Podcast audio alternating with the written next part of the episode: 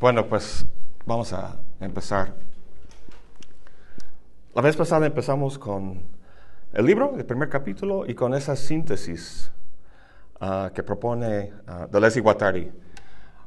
Es importante entender que las, ah, las síntesis no son conscientes.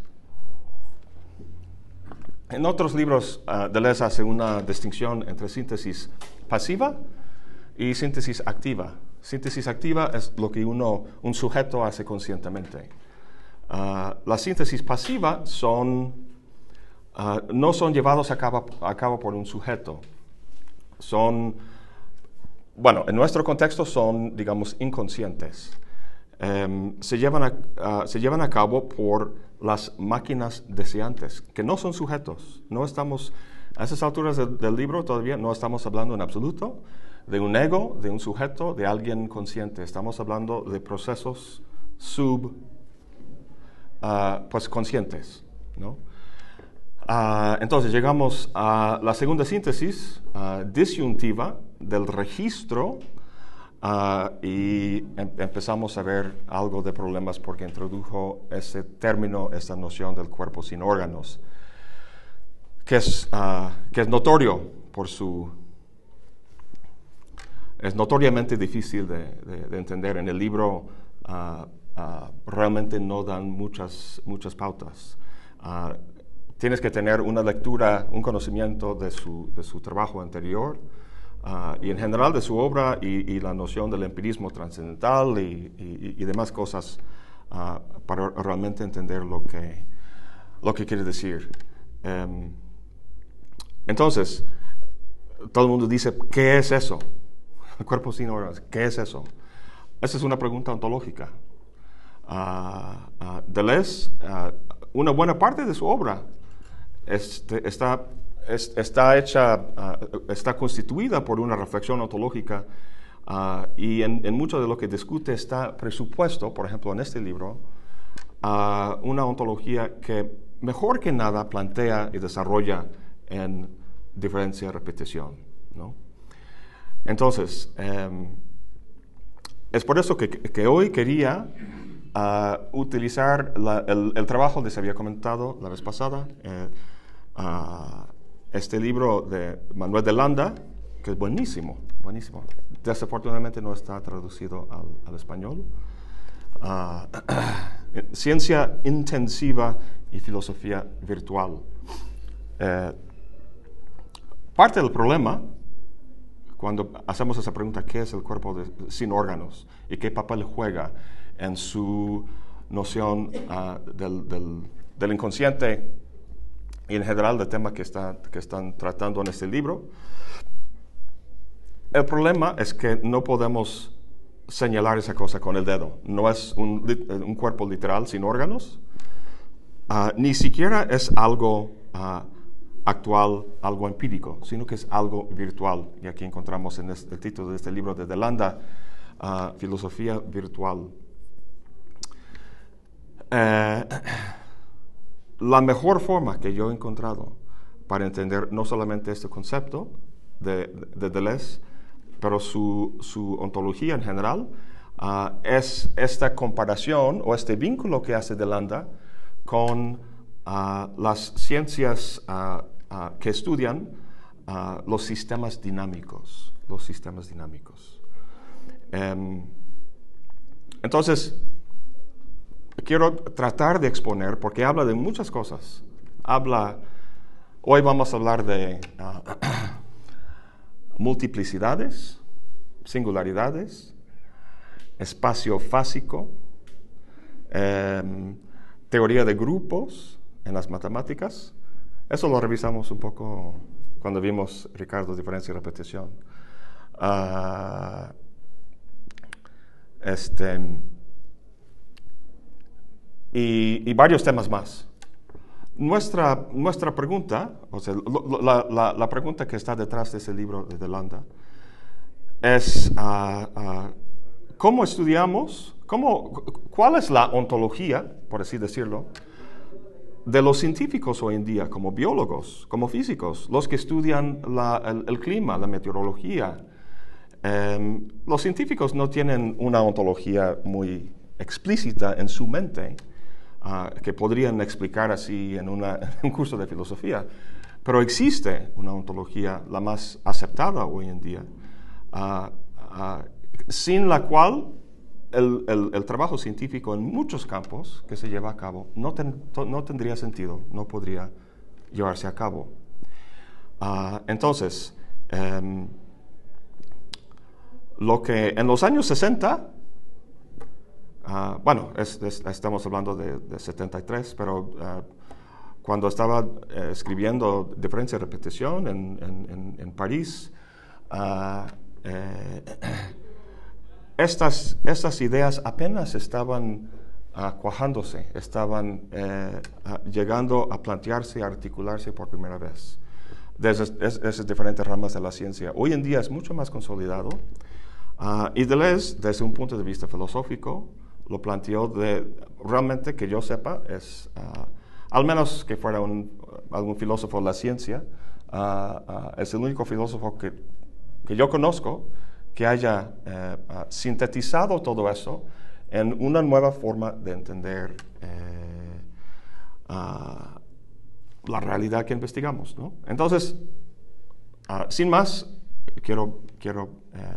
tratar de, explicar este vínculo entre esta extraña noción del cuerpo sin órganos, que es muy importante en el libro, y, em, ah, y todos esos términos y conceptos que vamos a ver en la ciencia contemporánea. Em, tradicionalmente hay como dos Hay, diferentes ontologías, Heidegger tiene su propia ontología, pero tradicionalmente tenemos dos formas de ver la naturaleza del mundo que investigamos, que es el realismo y el idealismo. El realismo siendo un materialismo, eh, solamente cosas físicas son reales o, existen ah, y son la base de nuestro conocimiento. El idealismo ah, postula que cosas como ideas platónicas, esencias, algo de naturaleza mental, está a la base de, lo real. Y tenemos una, eh,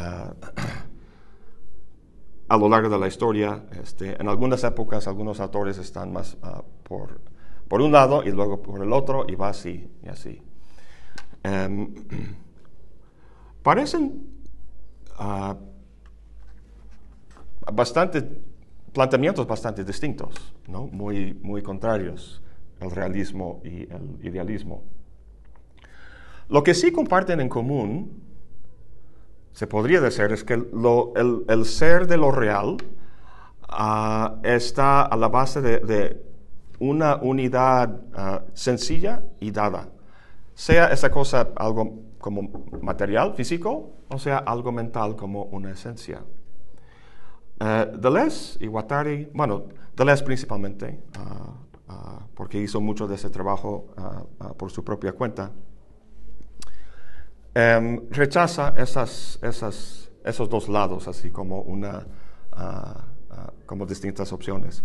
Como platicamos un, poco la vez pasada, su, su filosofía la caracteriza como un empirismo trascendental. Es empirista en el sentido de que no se apoya en entidades trascendentes más allá de este mundo. su inmanentismo cuenta con recursos ah, materiales, energéticos, lo que sean, que se encuentran en este mundo que están a nuestro alcance. Eh, sin embargo, su empirismo no es un empirismo ingenuo, donde simplemente hay un mero ah, ah, mecanismo de objetos físicos interactuando entre sí Ah, que constituye lo real y que sirve de base para nuestro conocimiento. La filosofía de Deleuze es una filosofía trascendental. Eh, lo cual, eh, lo platicamos un poco la vez pasada, ¿no? Busca, bueno, eh, tradicionalmente en Kant, lo trascendental en la filosofía, lo que hace que la filosofía de Kant sea trascendental, es que busca o se ocupa de aquellas condiciones que posibilitan que conozcamos el objeto de forma a priori, no de forma contingente. esto también le interesa a Deleuze. Em, Deleuze está buscando en una dimensión o una esfera inmanente algo que condiciona y posibilita las, las, cosas de nuestra experiencia común y eh, eh, cotidiana que, experimentamos. ¿Qué es esa cosa? Pues eso es lo que estamos tratando de ver. A, fin de cuentas, el, cuerpo de, sin órganos ah, es esa condición. ¿no? Es, solamente que en el contexto de esta discusión de psicoanálisis, la psique y todo eso, está restringiendo este fenómeno, a, un, esta cosa a un solo fenómeno, la cuestión de la psique. Quizá por eso le da este nombre particular. Em, entonces, podríamos, en, la discusión de hoy vamos a tener un blanco. Vamos a contrastar el punto de vista de Deleuze contra lo que generalmente podríamos llamar el esencialismo el esencialismo, la, idea de, manejar esencias como la explicación de la identidad de algo. ¿Qué es lo que explica? esa es una pregunta muy antigua. Leibniz lo trata ah, ah, ah, de forma muy, muy, muy famosa en este, la, cuestión de la individuación. ¿Qué es lo que hace que algo sea esta cosa? ese tipo de cosa y no otra cosa. Tradicionalmente hemos recurrido a la noción de esencia, que es una posición idealista, sin duda, ah, pero estas esencias han sido como ah, mm, pues, ideas platónicas. Son entidades trascendentes, más allá de este mundo material. Son eternas, ah, no son contingentes, no decaen, no, este, no se corrompen y sirven como modelos para entender la individuación del mundo físico y actual que nos rodea. Entonces, Deleuze va a rechazar eso por razones que vamos a ver. Tiene consecuencias metafísicas muy desagradables para, para Deleuze. Entonces, necesita algo para explicar qué es, qué es lo que da a algo su identidad, que es lo que explica la identidad de algo, y cómo perdura esta cosa sobre el tiempo. Em, su respuesta, en un sentido muy general, así como para empezar y para iniciar, no son esencias, sino procesos dinámicos. Procesos dinámicos. Em,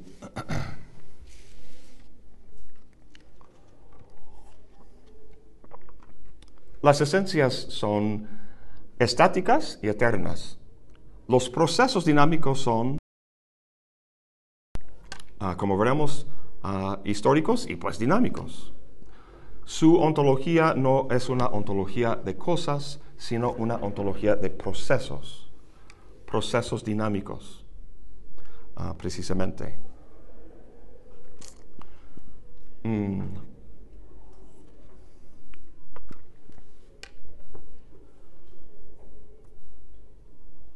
el esencialismo, vamos a, fijarnos un momento en, esta,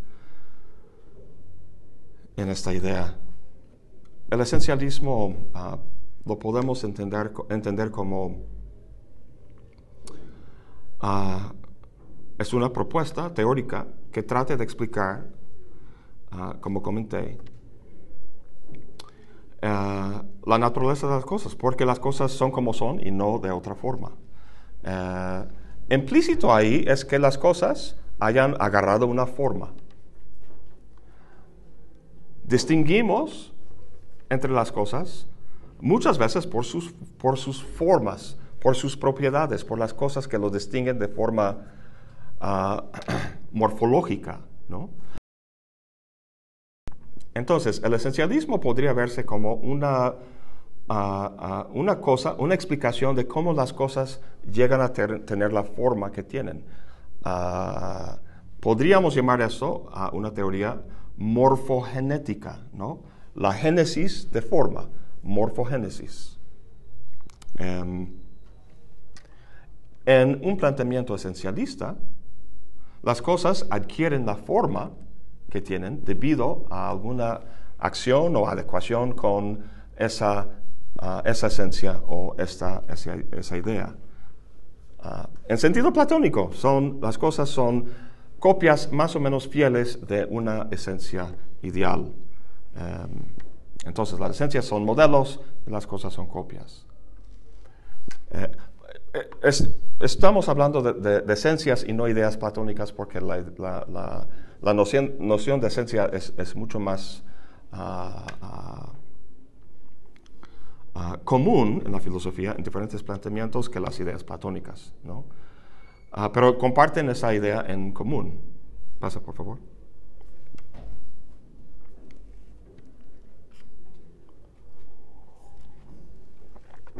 Bien, entonces en vez de esencia, vamos a estar hablando de procesos dinámicos. Procesos dinámicos y la forma en que ah, podemos ver la, psique humana como un proceso dinámico. E, estamos tratando de entender su, naturaleza, su, ah, ah, su comportamiento. ¿Cómo podemos, qué criterios, qué conceptos podemos utilizar para, entender cómo funciona la, ah, la, psique humana?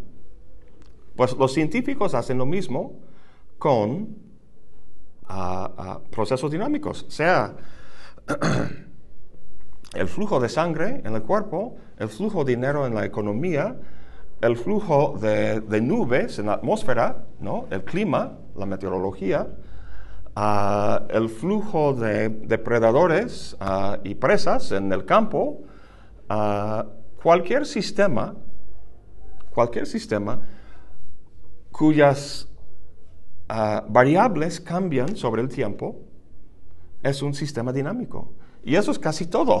O sea, casi todo puede estudiarse como un sistema dinámico.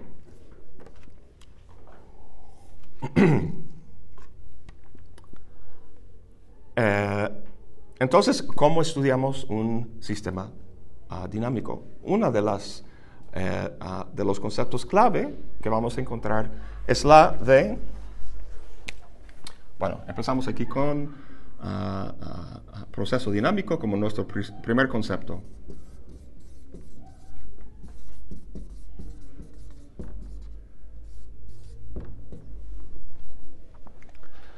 Ah, un concepto que se encuentra, sí. ¿En qué sentido el desigualitario es más allá del materialismo dialéctico de Marx? el proceso de proceso dinámico remite inmediato a Marx, ¿no? el materialismo dialéctico. ¿Cuáles serían las diferencias, las similitudes? La forma en que se entiende, la forma en que se modela. Ah, en la época de Marx todavía no existían esas... Uh, estaban generándose, de hecho, en en Francia y en Alemania con gente como el matemático Henri Poincaré, que vamos a platicar un, poco. Uh, este, matemáticos como eh, Euler, uh, Gauss, Riemann, uh, estaban eh, haciendo avances significativos que, que, en el siglo XX, especialmente, iban allá a articularse en una forma de modelar sistemas dinámicos que simplemente no existía en, los, en, los, tiempos de Marx. Sin duda, yo creo que un, ah, que un marxista podría este, venir aquí y, hablar con nosotros como el andamio conceptual, conceptual de Marx podría ah, ayudar a, ayudarnos a entender la, dinámica de la psique. Ah, el, el, chiste es que Marx está utilizando conceptos em, sociológicos, económicos, políticos, que al no ser matemáticos, no logran un nivel de abstracción que permite que se aplique a una amplia gama de, fenómenos. Eso sería mi primera forma de, de, responder tu pregunta. Aunque sin duda lo que Marx está estudiando, el flujo de dinero en una economía, por ejemplo, es un sistema dinámico. Um,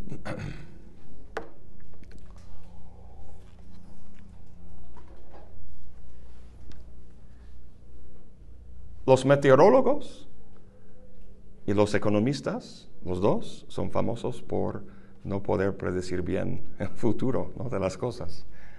¿Cómo podemos... Uh, lo, que, lo, que, los científicos que estudian sistemas dinámicos del campo que sea, básicamente quieren, es un modelo que les permita predecir la conducta a futuro de ese sistema, uh, simple y sencillamente. no sé si por la, la, falta de herramientas ah, de análisis en su época, pero bueno, los economistas hoy en día o sea, ¿quién predijo la Gran Depresión, la Gran Recesión de 2008? ¿No? 99.9998% de los economistas no dijeron nada. Entonces, ¿de qué sirve la economía si no puede predecir un acontecimiento tan, de tanto impacto? En fin, uh, un concepto que encontramos en, ah, diferentes libros de, de, pero especialmente en diferencia y repetición, en el cuarto capítulo. En, en diferencia y repetición consta de cinco capítulos. Los primeros dos tratan de cómo la tradición ha entendido la naturaleza de la diferencia, ¿no? Aristóteles, Leibniz y, y muchos, Hegel. En el primer capítulo en el segundo capítulo pasa a la cuestión de la repetición en la tradición. El tercer capítulo es desde donde habla de, la imagen del pensamiento y, cómo la, forma en que esa imagen ah, eh, influye en nuestra manera de pensar. Y luego, en la, cuarta y quinta, empieza con su propia propuesta. Dice Deleuze que, que con ese libro ya habla por primera vez en su propio nombre. ¿no?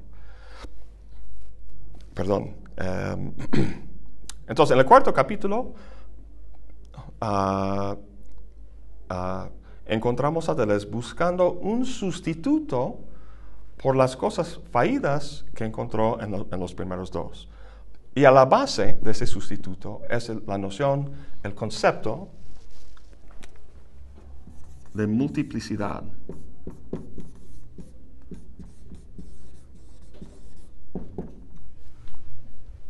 Multiplicidad. Eso es lo que va a eh, reemplazar la noción de esencia. En el primer capítulo habla, tiene un análisis genial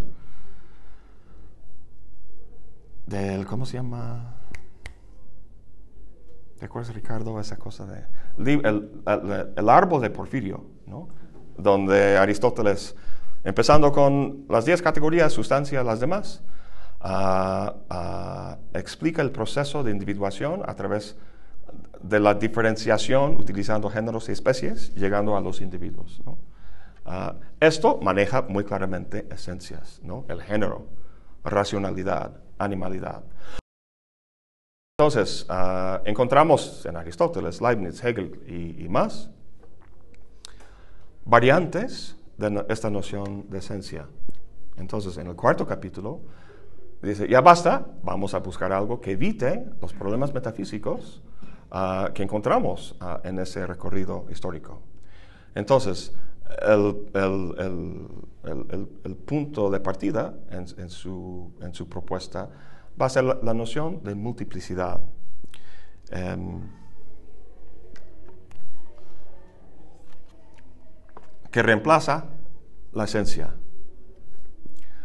Nuevamente, la esencia es aquello que explica ah, ah, la identidad de algo, porque es esto y no otra cosa.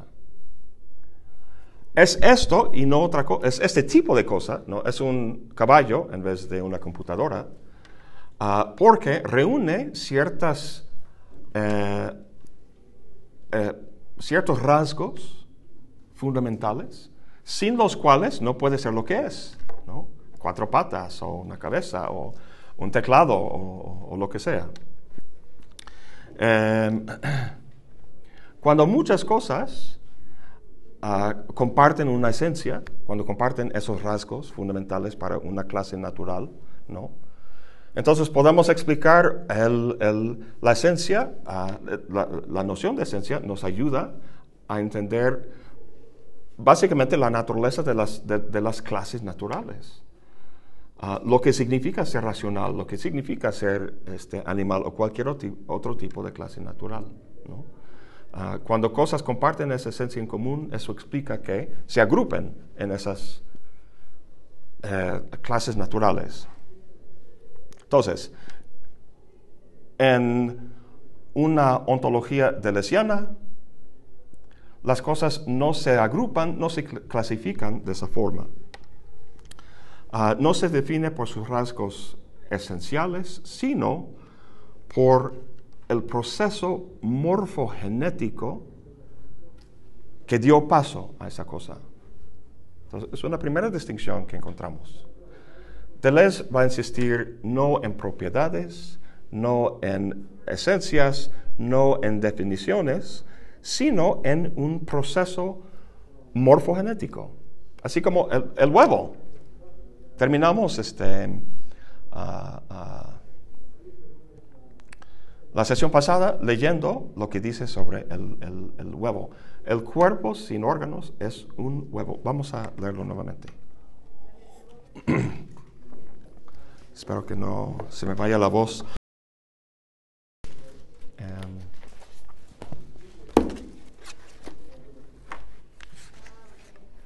A ver, ¿se acuerdan en qué página estaba eso?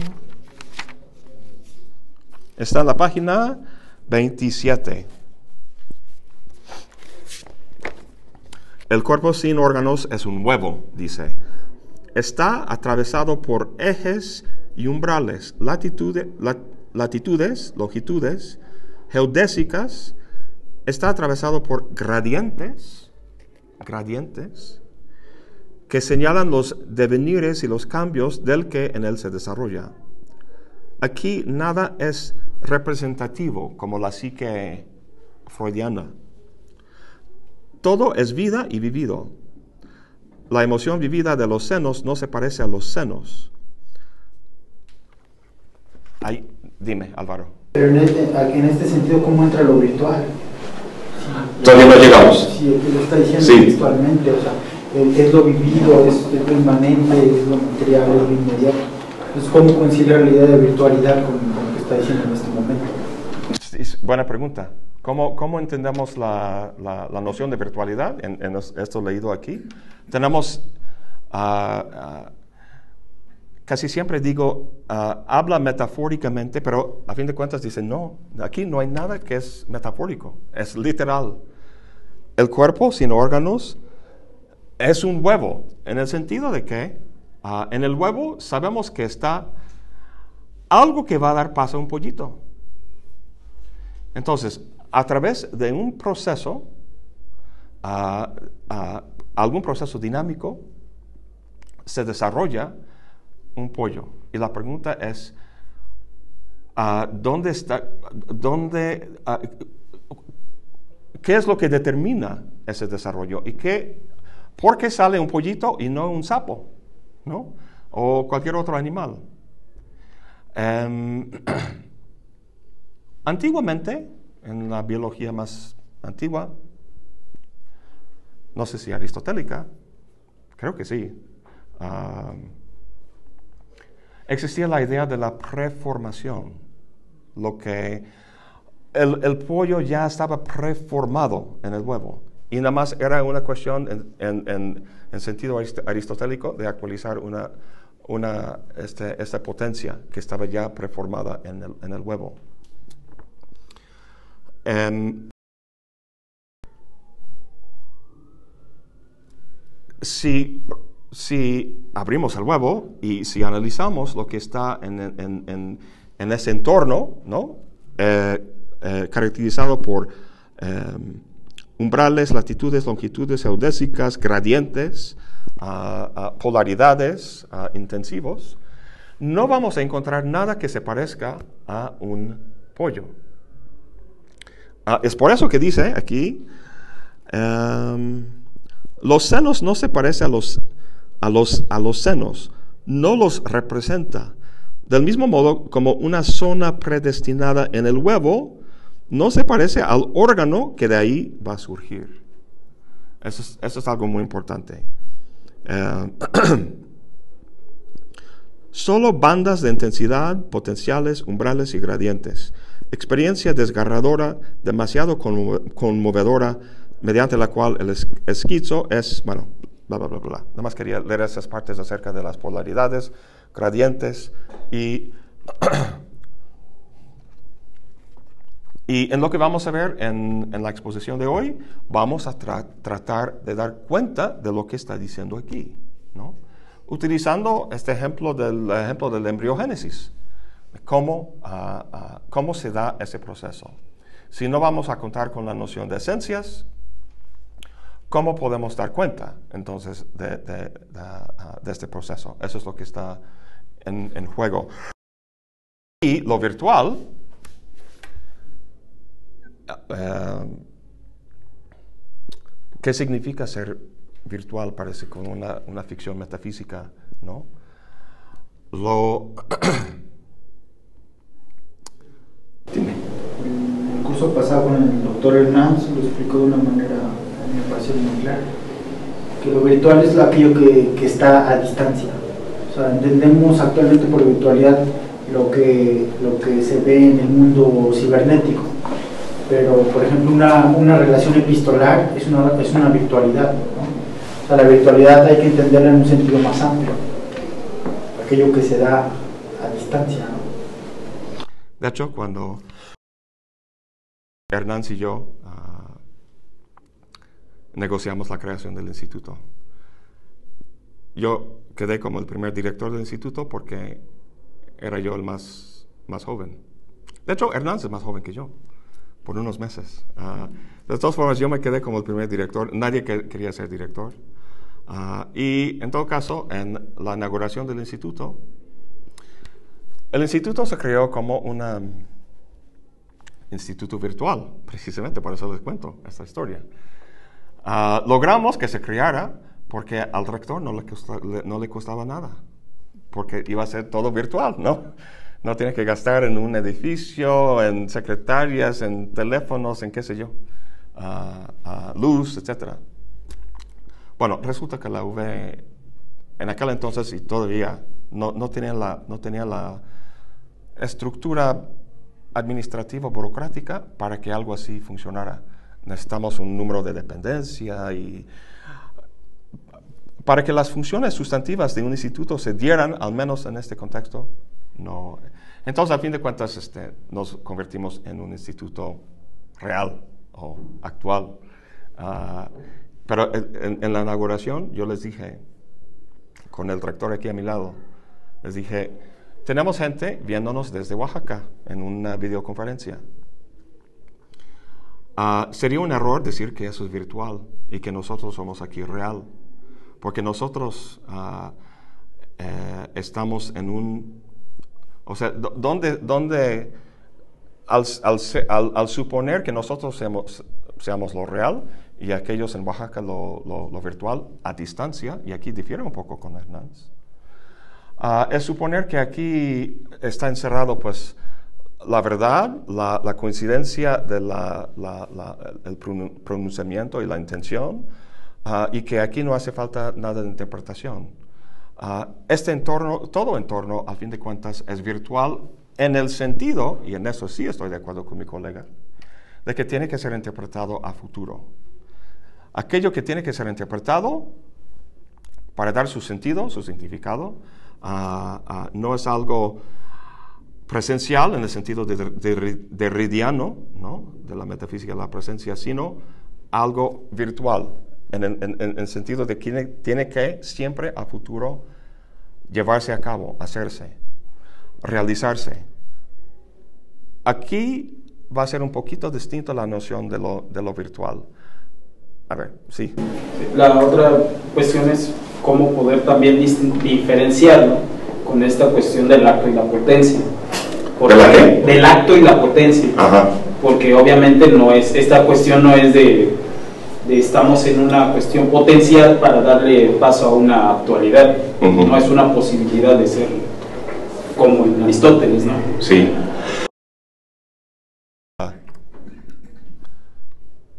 Bueno, la clave va a, estar, va a ser en, la naturaleza de la multiplicidad y el tipo de espacio que ocupa, que se llama, se llama el espacio fásico. Entonces, vamos a repasar eso y luego volvemos a ver. La idea de lo virtual va a hacerse más patente sobre la, sobre la marcha.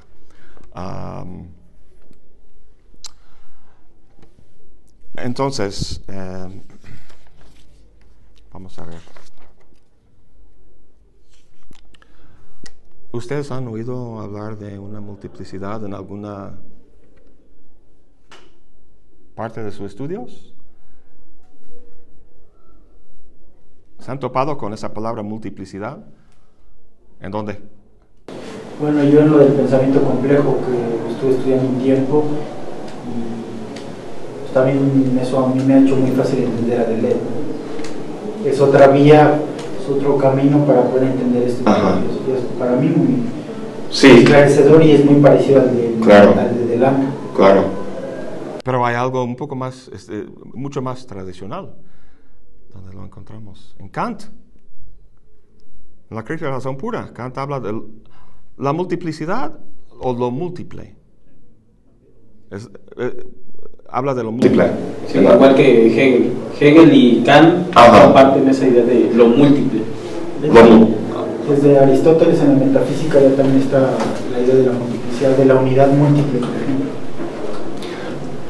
No sé. Sí, es una, bueno, en, Aristóteles y en, la tradición en general, menos en Kant y, luego algunos autores que vamos a ver, ah, lo múltiple no es simplemente ah, ah, lo, diverso, una, como muchas cosas en, que podríamos entender en términos del uno y lo mucho. Deleuze no está hablando en ese sentido. En, Kant, en Kant, lo múltiple o la multiplicidad es um,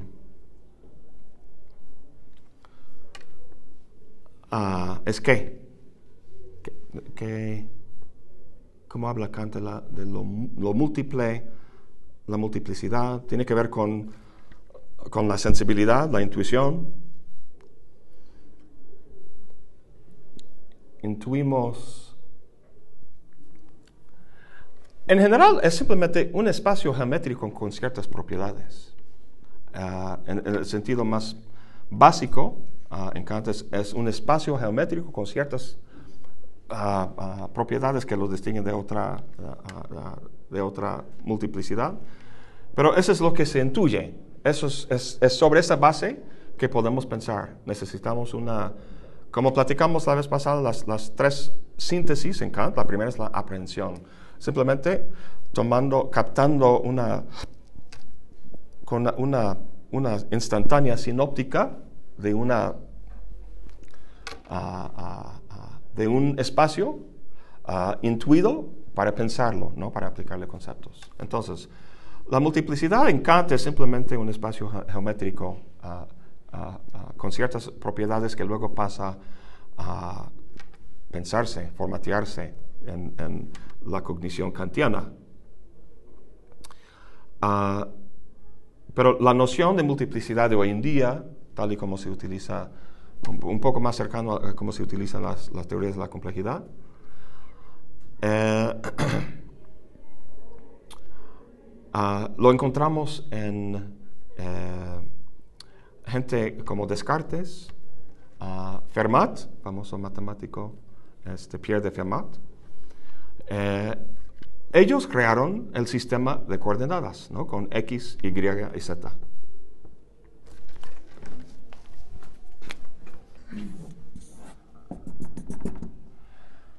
X, Y y Z. es una cosa que transformó muchísimo. Eh, ¿Qué es lo que permite un sistema de coordenadas? Eh, ¿Qué se hace con un sistema de coordenadas?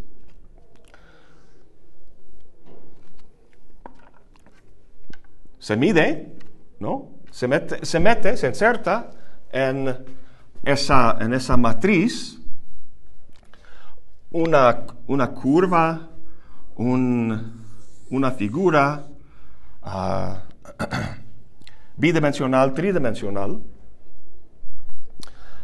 y apoyándose en las coordenadas, se utilizan como guías para asignar a cualquier punto en la curva o cualquier punto en la, figura, ah, se asignan un par de números. O si es tridimensional, tres números. Ah, entonces, este punto aquí es 1, 2, 3, 4, 5, 6, ¿no? Este punto es menos, menos 3 y más 1, 2, 3, vamos a decir.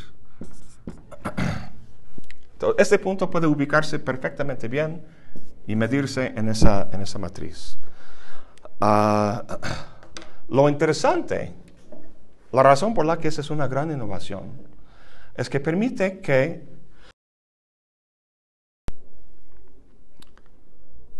permite que uh, permite este, convertir las relaciones geométricas en relaciones numéricas. ¿no? Podemos ver, podemos visualizar la curva, la figura, pero es difícil uh, este, manipularlo, pensarlo, este, uh, tratarlo de forma matemática. Con el sistema de coordenadas lo podemos hacer de forma matemática, convertir relaciones geométricas en relaciones numéricas. Y eso no es más que... ¿Que qué?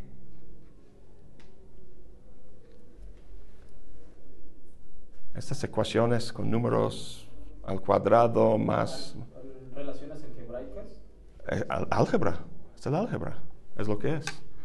Ah, entonces, esto permite un ah, manejo, matemático preciso de nuestra comprensión y manipulación de, esos diferentes tipos de, de figuras geométricas.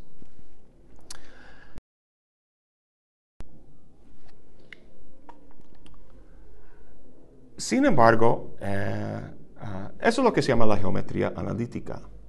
Geometría analítica, la clásica. Eh, la noción de... y, aquí encontramos un, precursor de lo que será ah, una multiplicidad propiamente. Realmente empezamos a verlo con el trabajo de ah, Gauss y Riemann eh, en el siglo XIX. Gauss, ¿qué es lo que hace? Ah, cambia, su gran medición es utilizar el, cálculo diferencial. En vez del álgebra, utiliza el cálculo diferencial para eh, ah, entender las propiedades topológicas de la figura, de la curva, lo que sea. Su gran innovación utilizando el cálculo diferencial es, eh, es cambiar la forma, la, propia forma de la medición, ¿no? Cambió cómo se, se mide esas cosas, el sistema de medición.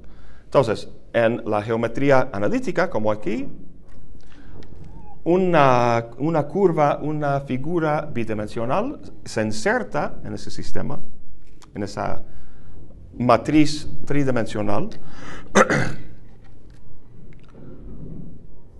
Ah, pero los puntos diferenciales ah, infinitesimales que el cálculo utiliza para estudiar las... ¿El, cálculo qué, es? ¿Para qué, ¿Para qué se utiliza? No sé si ustedes saben.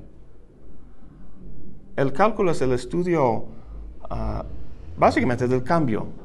Permite, Leibniz y Newton, como sabemos, desarrollaron Ah, contemporáneamente ah, el, cálculo y permite ah, que el matemático un investigador calcule, sepa, por ejemplo, si lo que se está midiendo es la velocidad de algo sobre el tiempo, puede medir la velocidad en una curva en un punto exacto, en un, punto preciso. puede medir la aceleración justo en ese momento.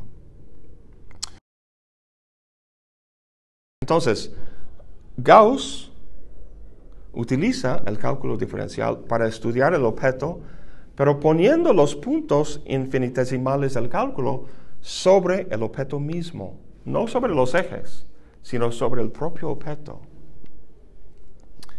Entonces, la gran innovación, la razón por, la que eso es tan importante, es que eso permite que la medición ah, se haga sin referencia alguna a un espacio global exterior. Ah, o sea, la superficie del objeto puede ser el espacio mismo. Ah, No sé si, no sé si me explico. Lo, importante aquí es que tenemos que tener en cuenta ah, la, ah, que Deleuze rechaza ah, todo tipo de elemento trascendente.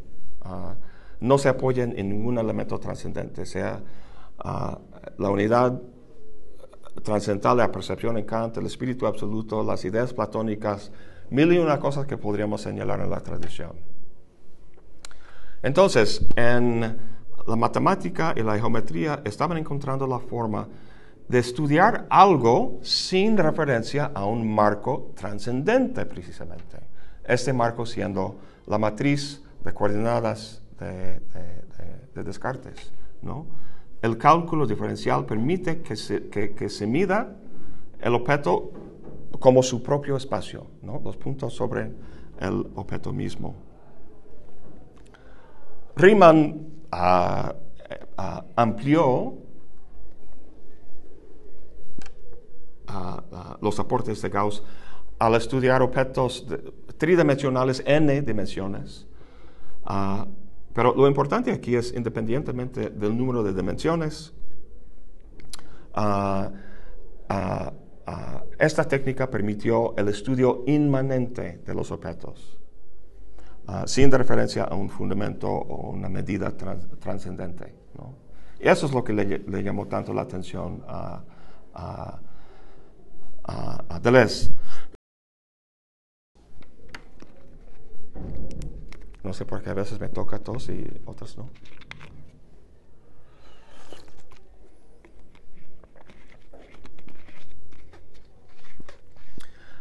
Entonces, en Deleuze lo que quiere es que no haya ninguna dimensión. Ah, él va a estudiar fenómenos y sistemas de múltiples dimensiones, n dimensiones. Lo que no quiere es que haya una dimensión superior que imponga una unidad extrínseca definida sobre esto. Eso es lo que hemos hecho en la tradición filosófica desde los antiguos griegos. Entonces, aquí está encontrando herramientas, recursos ah, para precisamente no hacer eso. Em, las esencias sí cuentan con esa, con esa medida trascendente, como, animalidad o racionalidad en el, árbol de Porfirio de, Aristóteles. Em, Entonces, eh, ahorita, ahorita vamos a ver un ejemplo concreto, lo voy a dibujar aquí, ah, de una multiplicidad. Pero si ya no queremos explicar la identidad de las cosas, lo que hace que sean esas cosas, que se individuen en esas cosas, ah, si ya no queremos hacer eso en términos de la esencia, sino en términos ah, de, de esta noción de multiplicidad, Deleuze tiene que mostrar, ah, bueno, lo hace de forma más filosófica en diferencia y repetición, pero aquí lo que tenemos que hacer para los propósitos ilustrativos es mostrar ah, cómo se relacionan las, las, propiedades de una multiplicidad con las propiedades de un proceso dinámico, que empezamos hablando del proceso dinámico, que es lo que da paso a la creación de las, de las cosas, ¿no? el, el, pollo siendo producto de algo que sucede en el huevo. Básicamente lo que tenemos que ver es cómo eh, esta noción de multiplicidad puede ser un modelo, un modelo que describe un proceso dinámico. Va a ser un nuevo tipo de modelo. Las ideas platónicas, las esencias tradicionalmente son modelos de las copias de las cosas físicas. Entonces, la multiplicidad va a ser una, una forma de... Es decir, tenemos el huevo, y, lo podemos ver, tenemos poder una máquina rayos X y, y puedes buscar en YouTube y encontrar videos que, que, muestran el proceso de inicio de la, ah, fertilización del huevo y, ves el desarrollo del pollito hasta el momento en que nace.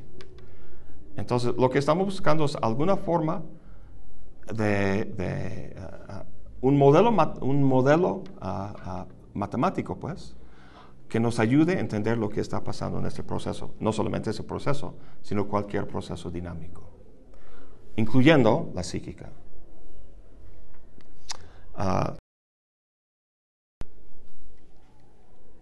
Entonces, vamos a...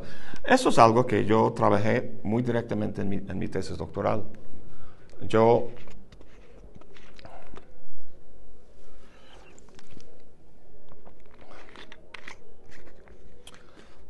Mi tesis ah, doctoral fue sobre la metafísica ah, de Charles Sanders Peirce. Ah, es una metafísica evolutiva que maneja eh, la forma en que Peirce lo, describe, lo justifica, es muy conceptualmente muy densa y muy difícil. Ah, entonces, su metafísica maneja una relación entre ah, el caos y el orden, en una dinámica que hace que el, cosmos sea evolutivo, que tenga estabilidad, pero al, mismo tiempo ah, lo novedoso y lo creativo. Es una metafísica muy interesante, a mí me llama mucho la atención. Y de forma paralela, en los años 90 yo estaba leyendo cosas sobre la teoría del caos, los fractales, las ciencias de la complejidad ah, ah, y, otros temas y empecé a, ver vínculos entre los dos. Entonces, al fin de cuentas, lo que hice fue, o sea, mi tesis, ah, al margen de toda la paja que contiene cualquier tesis, ¿no? la, la tesis real era que la metafísica de Peirce puede ah, entenderse o modelarse por un tipo de, ah, de lo que se llama un atractor extraño, que ahorita vamos a ver un poco de eso. Ah, entonces se puede modelar la metafísica de Peirce y también justificar que haya llegado a esa conclusión. Muy básicamente esa fue la idea. Entonces, eh, cuando tenemos un, sistema dinámico, y bueno, el cosmos, como se trata en la metafísica de Peirce, es sin duda un sistema dinámico. Ah, cualquier sistema dinámico tiene variables que cambian sobre el tiempo. la primera cosa que se quiere hacer, lo que un científico estudiando un sistema, sistema dinámico quiere hacer, es mapear digamos, hacer un gráfico de la dinámica del sistema, del sistema. Se hace de la siguiente forma. A ver, borrador.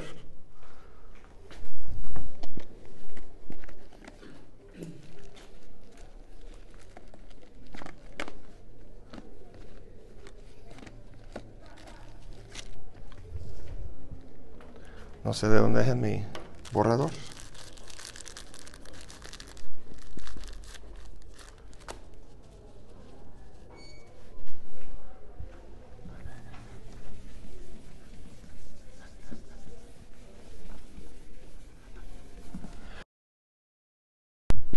La primera cosa que tienes que preguntar cuando ah, ah, quieres, se puede decir mapear, hacer un mapa, mapear, vamos a decir. Uh, Ah, tienes que preguntar cuáles son las variables en el sistema y cómo cambian sobre el tiempo. Entonces vamos a tomar un ejemplo muy sencillo ah, de un sistema dinámico que es un péndulo. Podríamos este, utilizar eso como, como, ejemplo. ¿Cuáles son las variables en un péndulo que está moviéndose así. La fuerza, con que se libera La, la velocidad, o sea, aquí va ah, menos rápido, aquí más rápido. ¿Y otra cosa? Tiempo. Bueno, cualquier sistema tiene tiempo como, como, como, como elemento. El desplazamiento, o sea, su, su posición, ¿no? Ah, ah. entonces, eso es lo que queremos mapear en, en ese gráfico que vamos a hacer. El espacio que vamos a, eh, eh, crear aquí se llama en la literatura, en la ciencia, el espacio de fase o espacio fásico.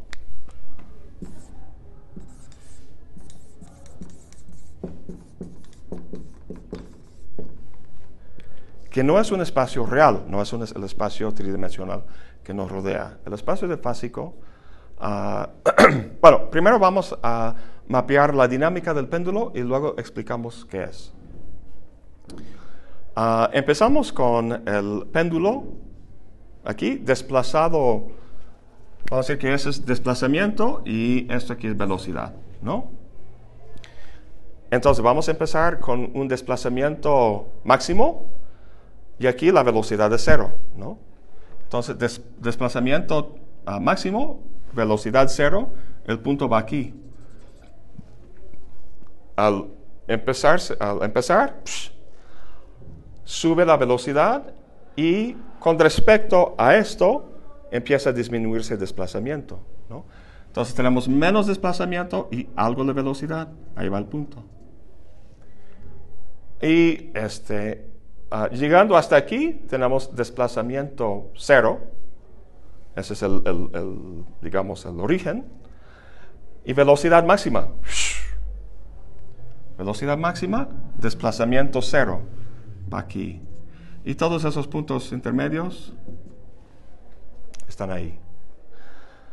Ah, vamos a imaginar que el péndulo esté en el espacio donde no hay fricción. Si no hay fricción en el sistema, va eternamente así. Si así fuera, entonces ah, mapeando su conducta de aquí en adelante, tendríamos eso. Hasta llegar otra vez al desplazamiento máximo, ¿no? pero en la otra dirección, velocidad cero, y luego regresa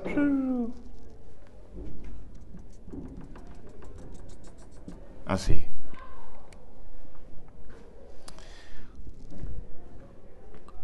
Ese es un... Ah, ahora, ¿qué pasaría si, cómo sería esto diferente si estuviéramos hablando de un péndulo en el mundo real, con fricción, aquí en la Tierra? ¿Cuál sería el estado final del péndulo? Ahí, ¿no? Desplazamiento cero, y velocidad cero. No está moviéndose. Acabaría aquí. ¿Y cómo sería lo demás? Todos los puntos que encontramos en este gráfico, ah, el estado del sistema en cualquier instante, en cualquier momento, está representado por un punto aquí en el gráfico, en el, el espacio básico. Ah, entonces, ¿qué pasaría con el péndulo en el mundo real?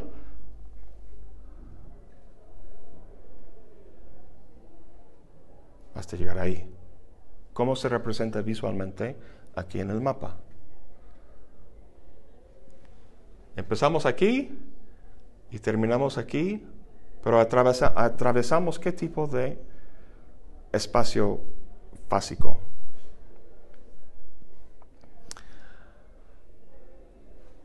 Una espiral. Va disminuyéndose, disminuyéndose, disminuyéndose, poco a poco, poco a poco,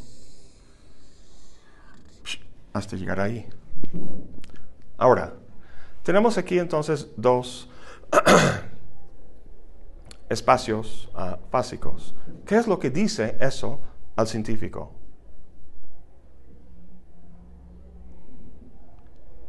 Nada más lo tiene que ver y uh, sabe cómo el sistema se va a comportar uh, sobre el tiempo, a, largo tiempo.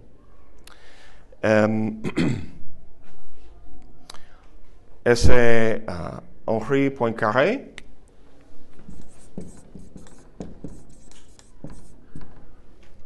creo que el acento va ahí, es considerado como el bisabuelo de la teoría del caos, ah, porque el, creo que el rey de Suecia sacó una convocatoria. En aquel entonces, cuando, cuando los reyes este, sacaban así convocatorias científicas, así de verdad, porque quieren resolver una, un asunto científico, Ah, existía en aquel entonces ah, lo que se llamaba el problema de los tres cuerpos. Entonces, si tienes dos cuerpos, como ah, dos planetas, o la Luna y la Tierra, en relación el uno con el otro, la conducta de los dos objetos puede predecirse con una precisión casi total, utilizando las ecuaciones clásicas de Newton. Si introduces un tercer cuerpo, introduce un grado de turbulencia que ningún este, ajuste de las ecuaciones de, Newton este, o sea, no se pueden utilizar para, para eh, predecir la conducta del sistema de esos tres cuerpos. Entonces, el rey, en la convocatoria, el concurso era, ¿cuál es la solución? ¿Cómo se puede solucionar este, este problema? Poincaré dijo que con lo que sabemos actualmente no tiene solución. No hay forma de solucionarlo. Y ganó el, ganó el premio.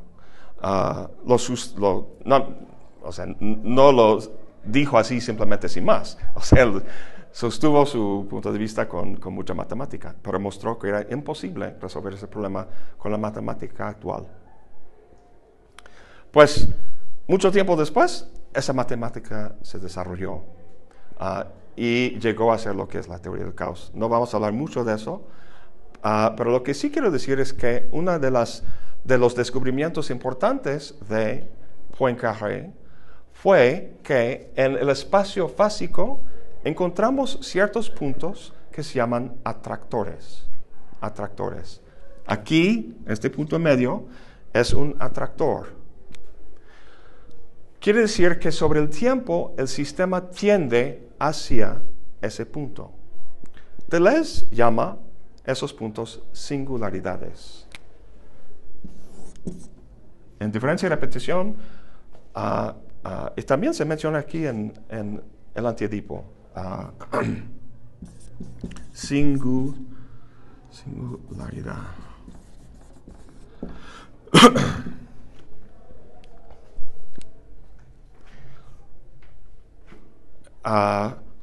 En las matemáticas, en Deleuze, no se utiliza la palabra, la palabra singular o singularidad con su acepción normal, cotidiana no se refiere a un solo individuo, algo singular, ¿no? a diferencia de lo mucho, sino su contrario, ah, el contrario de singularidad o de, lo singular es lo ordinario.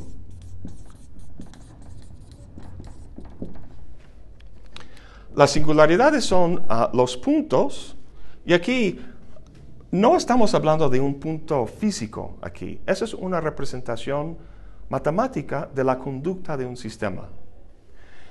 El, espacio fásico, el espacio fásico representa todas las posibilidades ah, ah, del comportamiento del sistema. Todos los estados en que el sistema puede encontrarse está ah, mostrado visualmente en el espacio fásico.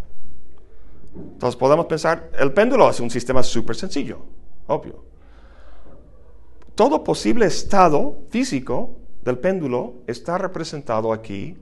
Ah, si está en el espacio, en este, en este, este círculo sería el atractor para el péndulo, o sea, en su totalidad en, el espacio. Aquí en la Tierra sería este punto. Pero este punto aquí, este estado del sistema de péndulo está representado por un punto aquí, etcétera, etcétera. En ningún momento, en ningún momento están todos los posibles estados de un sistema no se dan todos en un momento dado. A eso voy. esto, de forma muy general, en ese momento podemos entender que eso es lo que es el cuerpo sin órganos. Para Deleuze. Es una especie de espacio fásico que representa todos los posibles estados en los que un sistema puede encontrarse. Eso como para empezar, para empezar. Ah, hay, hay ciertos puntos en el espacio fásico que son especiales. Poincaré los llamaba atractores. Deleuze los llama singularidades. Ah, los demás puntos son ordinarios, en el sentido de que, en este caso, ah, este punto es el punto al que se tiende el sistema. Pero en general, ah, son los puntos donde un sistema cambia. Por ejemplo, cuando, cuando el agua se cambia en vapor o se cambia en, un, en hielo. Podríamos mapear el proceso dinámico de un bloque de hielo derritiéndose en agua y luego ese agua convirtiéndose en vapor. Y en ese, eh, en ese mapa, en ese espacio fásico, encontraríamos ah, dos singularidades. Uno, donde el sistema se transforma en el estado sólido al estado líquido y luego otro del estado líquido al estado gaseoso, ¿no?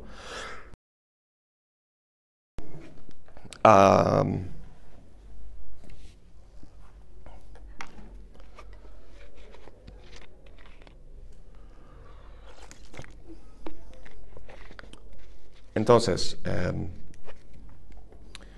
ese es el, la singularidad es el elemento básico ah, de, la, multiplicidad en, en eh, uh, Entonces, una multiplicidad está estructurada. Una multiplicidad es un espacio fásico estructurado por singularidades ah, que determinan la conducta del sistema. Entonces, Deleuze no se apoya en, en esencias para ah, dar cuenta de la individualización de cosas ah, tomando ciertas formas, sino en ah, una multiplicidad estructurada por singularidades. Delanda da un ejemplo muy, muy bueno de eso en, eh, en el, proceso de formar una burbuja, una burbuja de jabón, como vemos en el Parque Central, y un, y un este, cristal de sodio, de, sal.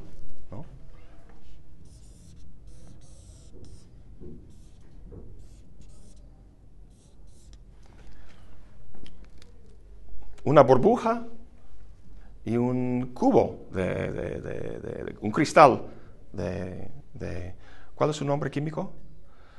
Sodio, cloro, cloro, en inglés sodium, sodium chloride, no, en fin, sal, un, cristal de sal.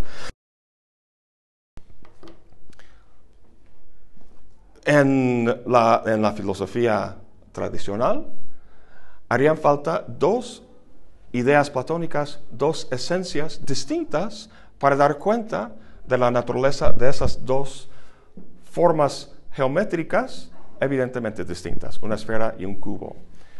Deleuze dice, no hace falta, lo podemos hacer con una sola singularidad. Y a la vuelta del descanso, vamos a ver cómo.